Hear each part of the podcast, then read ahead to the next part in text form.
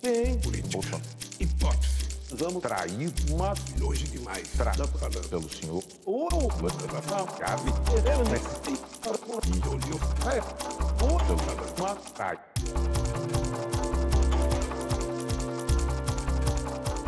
Essa é a parte 2 do nosso primeiro episódio do Pai Me Explica. Se você ainda não assistiu a parte 1, nós recomendamos ouvi-la primeiro, para ter um melhor contexto sobre o que a gente vai falar aqui. Então, nós começamos esse episódio que visa entender melhor o quadro desse país para que a gente possa olhar para o futuro dele, falando de conhecimento, formação de opinião, manipulação dessa formação de opinião. Desenvolvemos isso para a nossa nação, né? falamos de nação, e agora a gente quer entrar um pouquinho no detalhe, no contexto dessa nação, porque para olhar para o futuro a gente tem que olhar para o passado. Então a gente vai falar um pouquinho de história e de como alguns grupos e alguns personagens fizeram, tiveram um papel importante na criação dessa nação que a gente tem atualmente.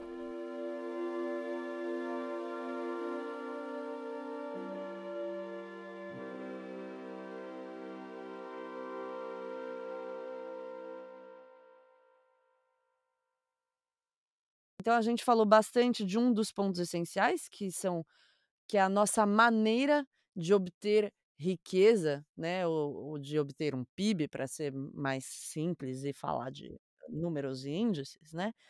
E aí eu, eu acho que a gente pode falar já de o que, que a gente precisa para que isso mude. E quando a gente fala disso, eu acho que é uma das primeiras coisas que, que me vem à mente são aqueles que têm acesso a conhecimento, que têm acesso a lugares desenvolvidos, né? Eu, por exemplo, tive o privilégio de poder morar fora e estudar fora, né? Conhecer esse tipo de coisa. E esse privilégio é o privilégio de quem vem da elite. Né? Então eu acho que é importante a gente falar do papel da elite. Qual é o papel da elite para a gente conseguir mudar essa perspectiva que a gente tem? Ok, isso é, isso é importante. É, é, o, o- o papel de uma elite em qualquer sociedade, né, é exatamente de conduzir essa sociedade para o desenvolvimento, né, para a evolução, Hum. né, e não o contrário, de ficar só explorando a- a- as sociedades, né, as riquezas do, do- do país e da sociedade deste país. Então, o papel de uma elite é fundamental né, para desenvolver o país. Precisa saber qual a vontade dessa elite. Essa, essa é uma, uma, uma decisão da elite né, de cada país. Eu acho que decisão é realmente a palavra, né? Porque, tipo assim, capacidade a nossa elite tem. E muita. Lógico, né? lógico. Se você for parar Todas. para pensar em toda a fuga de cérebro, que em geral é de elite, se você for parar para pensar nos arquitetos, publicitários, engenheiros, toda a tecnologia, e aí eu acho que a questão então não é a nossa capacidade, mas é assim, é o que que a gente faz, com qual intuito para a nação, né? E qual é a longevidade do impacto das coisas que a gente faz, né? Ou seja, dos produtos, dos serviços, das empresas, do que quer que seja que a gente investe nosso tempo, né? Porque é nosso tempo que faz a gente evoluir, é como a gente gasta ele. Então, assim, é, ah, eu, eu sou uma elite, né? Eu sou uma, eu sou uma pessoa que tem uma possibilidade de ajudar alguém. De que forma você ajuda essa pessoa? Quanto tempo vai durar essa ajuda? Né? Essa ajuda vai fazer ela se construir ou essa ajuda vai fazer ela viver um momento gostoso, que é muito legal também, mas né, que, que, que não vai ter duração para a vida dessa pessoa, sabe?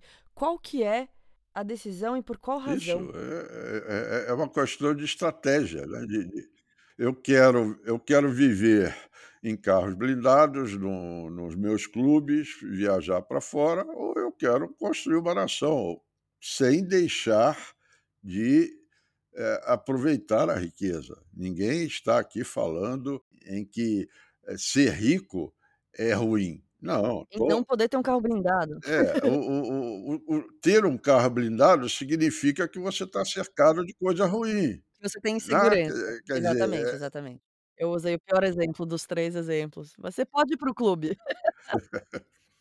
A gente precisa acabar com esse entorno. Eu quero ser eu eu sendo elite, eu quero ser a elite de um país desenvolvido, né. Eu quero poder andar bem na rua, eu quero que as pessoas sejam cultas, eu quero que não haja, eh, crime e por aí vai. Enfim, a decisão da elite é que país ela quer, porque ela pode. As pessoas pobres não podem. Uma pessoa que está comendo no lixo, ela não tem capacidade de mudar o país, né. A gente fica falando assim: "Ah, Nossa, mas, amor de existem pessoas pobres que se deram bem na vida", mas são exceções. E o brasileiro, a gente brasileira, não tem a oportunidade de ser nada, além de correr atrás da sobrevivência. Então esse é um ponto importante. E quais são os formadores desse quadro, né. Nós já falamos de um, é um país rico Ah, espera aí, espera aí, deixa eu ver se eu entendi. É um país rico, aonde é mais interessante a gente explorar commodities e pessoas,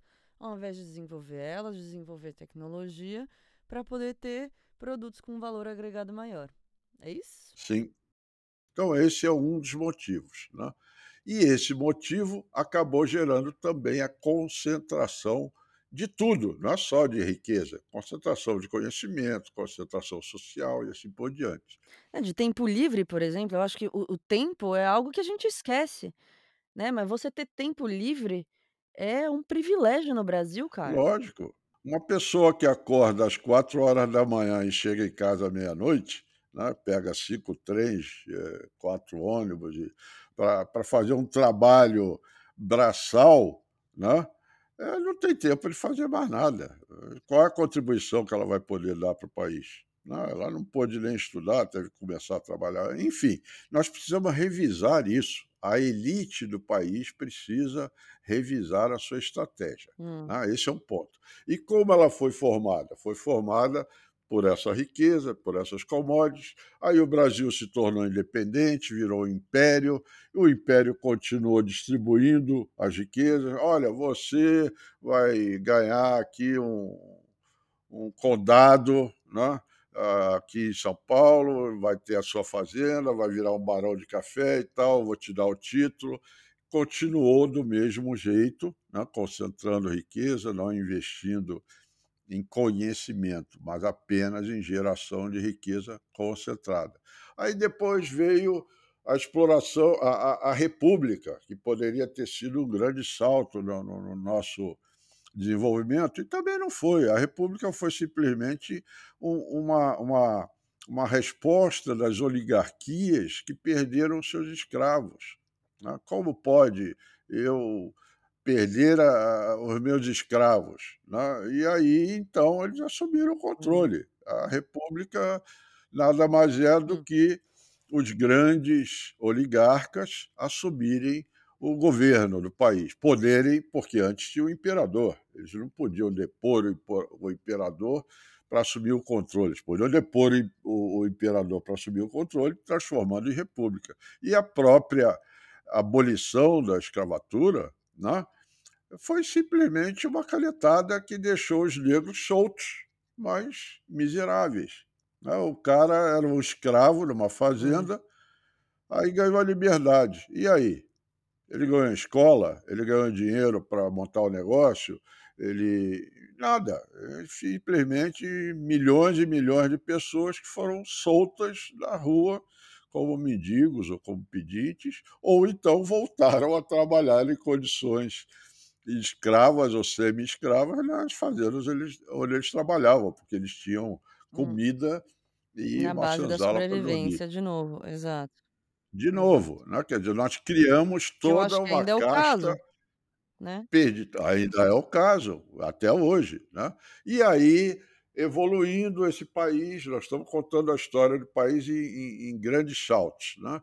Aí veio o período em que esses oli oligarcas que manipulavam as eleições, quase ninguém votava, eles dividiam o poder, eh, falavam muito do café com leite, que eram os fazendeiros, as oligarquias paulistas e mineiras, né, que exerciam seu poder na capital, no Rio, né, mas não era o Rio que tinha o poder. O Rio era onde o poder era exercido. É outra coisa que muita gente fala: não, o Rio perdeu o poder. Não, o Rio nunca teve o poder. O Rio era um local onde se exercia o poder dos demais, por exemplo, nessa época oligárquica do, do, dos paulistas e, e, mineiros.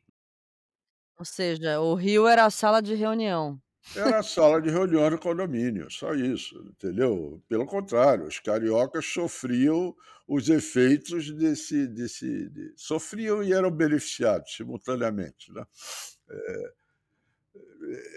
mas o fato é que é, o Rio nunca foi o centro, foi talvez no Império. Mesmo assim, no Império, o, o parlamento era feito de gente do Nordeste, gente do Sul, gente do Sudeste, e por aí vai. Uhum. Né?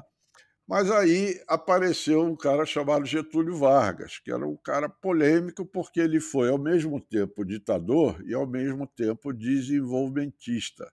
Ele, é, ele acabou ou, ou atacou, né, neutralizou as oligarquias que, que simplesmente dividiam o poder do país, né?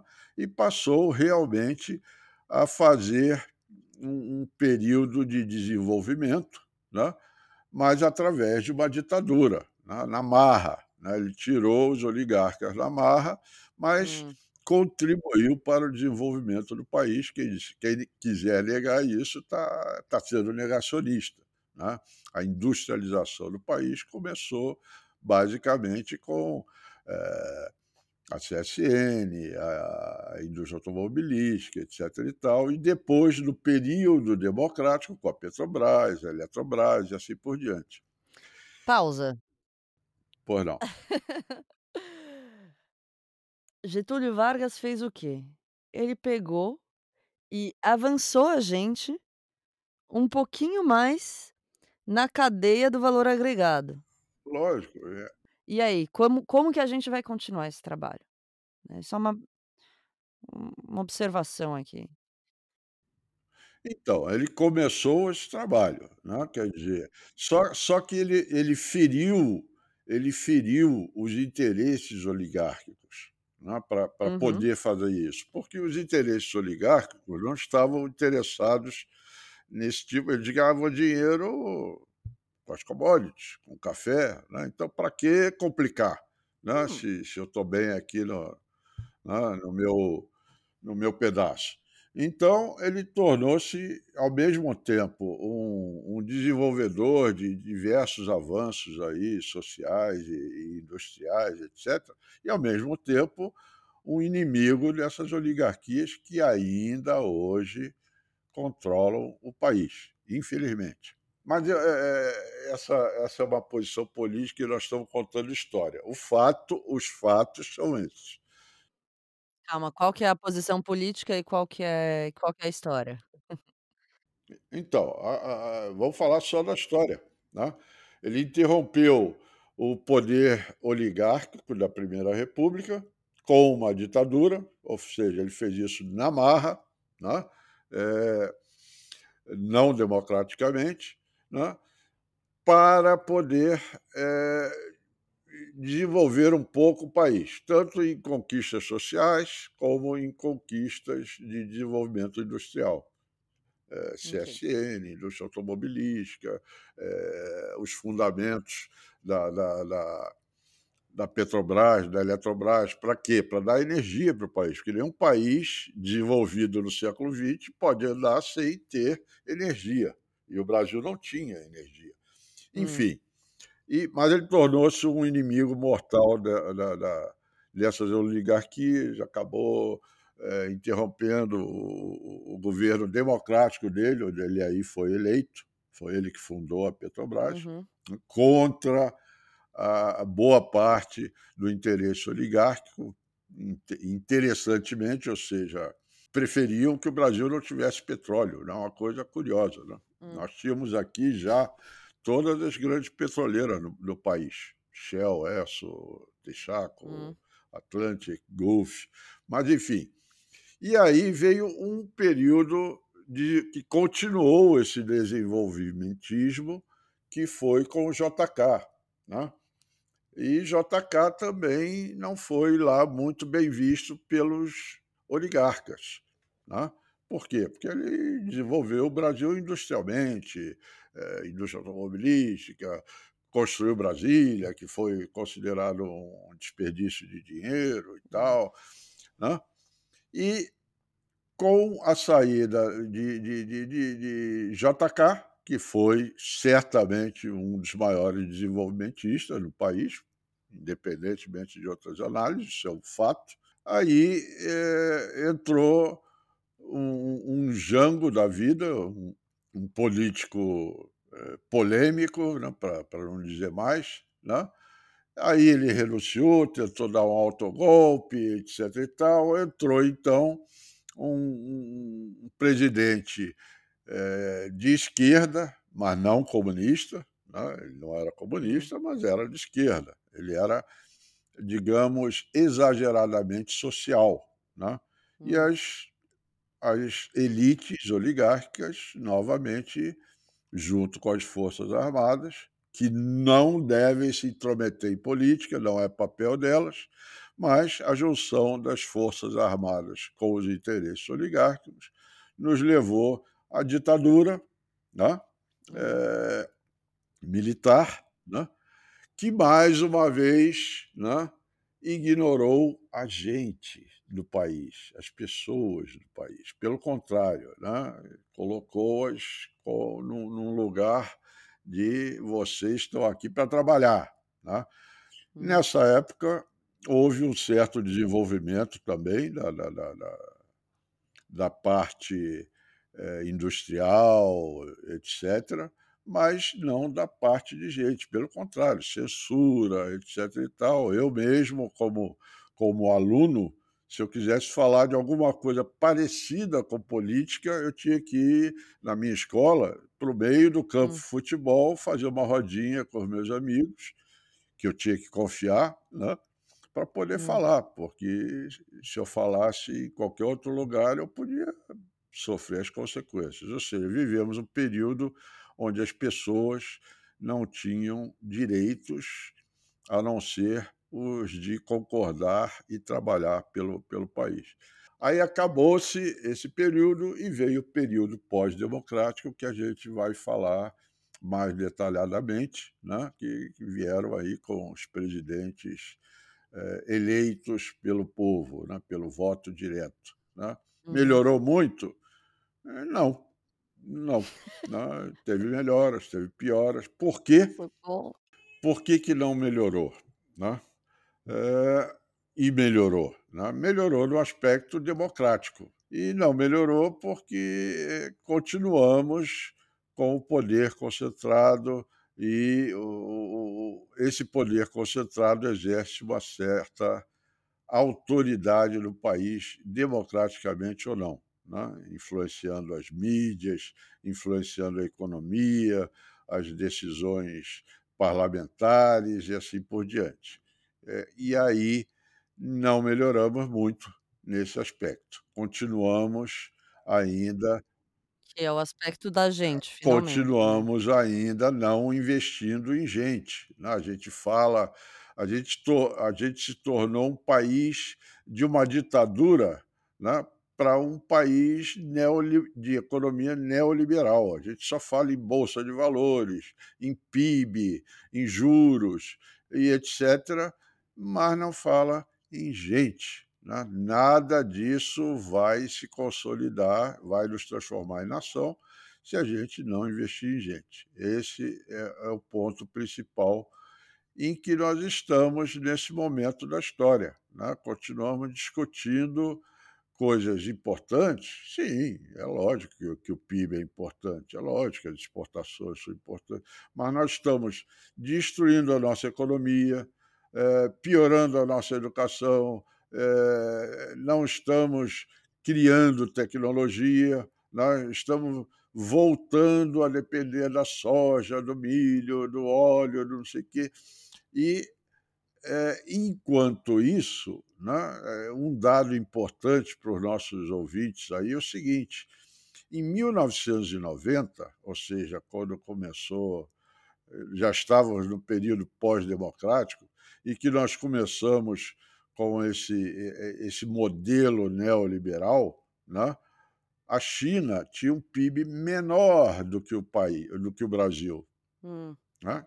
Então, de 1990 para cá, a China tornou-se a, a segunda maior economia do mundo, uma potência tecnológica, militar, educacional, etc. e tal, e nós estamos andando para trás com esse modelo neoliberal, o modelo que vai nos levar ao desenvolvimento. Não vai. O modelo neoliberal é um modelo voltado a finanças, voltado à eficiência eh, financeira hum. e aos ganhos eh, econômicos de poucos, sem novamente investir no principal recurso da nossa nação, que é gente. Né?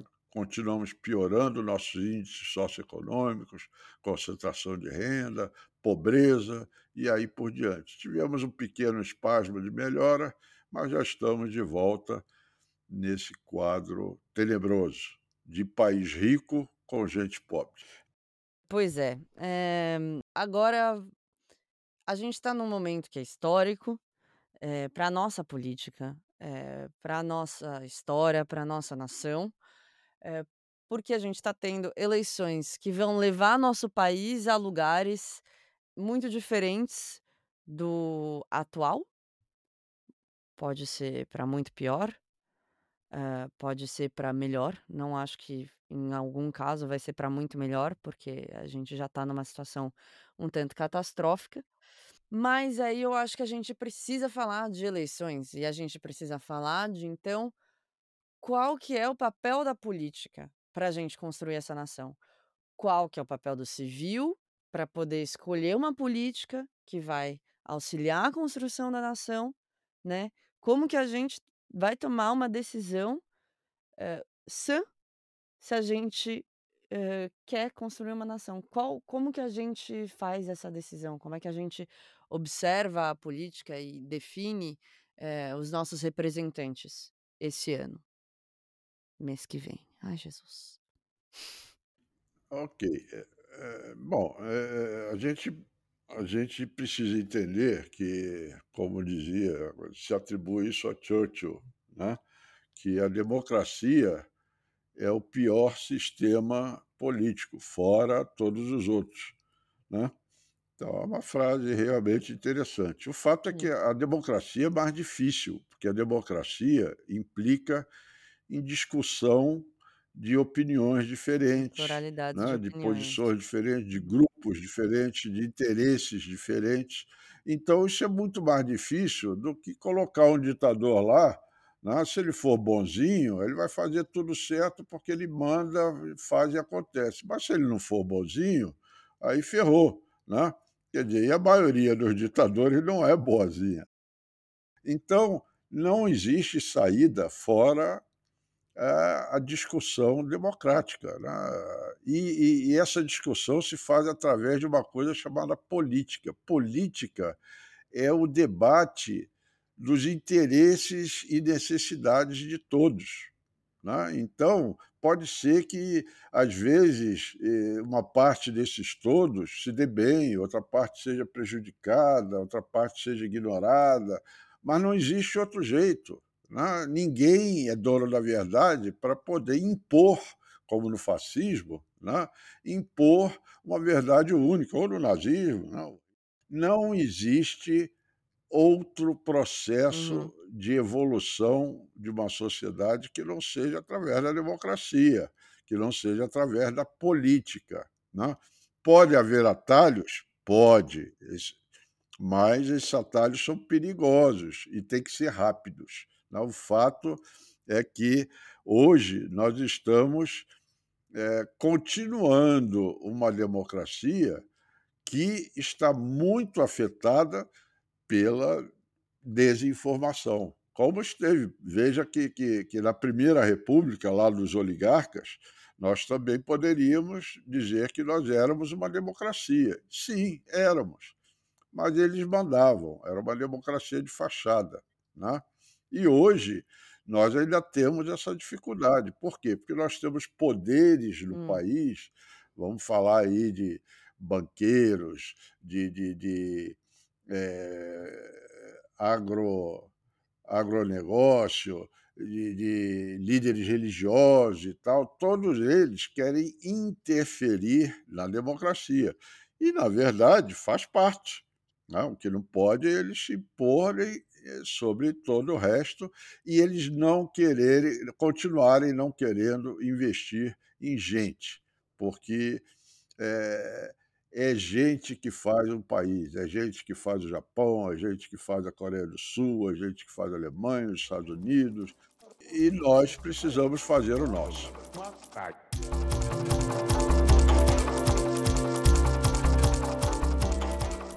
A gente espera que essa segunda parte tenha sido interessante para vocês, que vocês tenham gostado e que vocês estejam ansiosos, porque a parte 3 é excelente.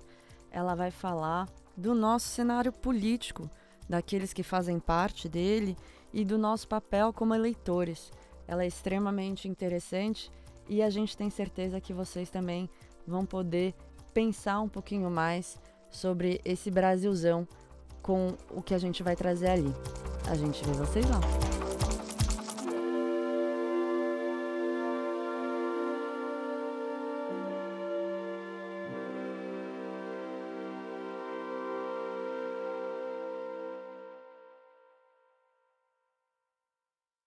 A gente espera o retorno de vocês no Twitter, no Instagram ou no nosso site, onde a gente tem um formulário dedicado para trocar opinião e conhecimento com vocês. Afinal, nosso objetivo é esse: construir conhecimento juntos. Esse podcast é uma produção 100% independente, feita por mim, Beth Vet, e ele não seria possível sem o apoio de algumas pessoas que nós agradecemos muito, sendo elas Gabriel Miras e o Chatinho Bullying Club, pelo apoio de produção, Luiz Mitivier, que fez a nossa vinheta, e o grupo que topou fazer o nosso conselho de conteúdo. São eles Leonardo Castro, Marina Minassian, Carlo Milani, Sabrina Pedroso, Otton Gama, Elis Karsten, Pedro Coelho, Raquel Muguet e Luiz Caldeira. Obrigada principalmente a vocês, nossos ouvintes. Saibam que vocês podem também nos auxiliar, fazendo parte do conselho de episódios pontuais, com um apoio financeiro. As informações vocês acham no nosso site. E com seu apoio e paciência no desenvolvimento desse podcast novinho em folha, feito por um pai e uma filha que não são do meio audiovisual e que ainda estão aprendendo a entregar esse conteúdo da melhor maneira para vocês. Muito obrigada.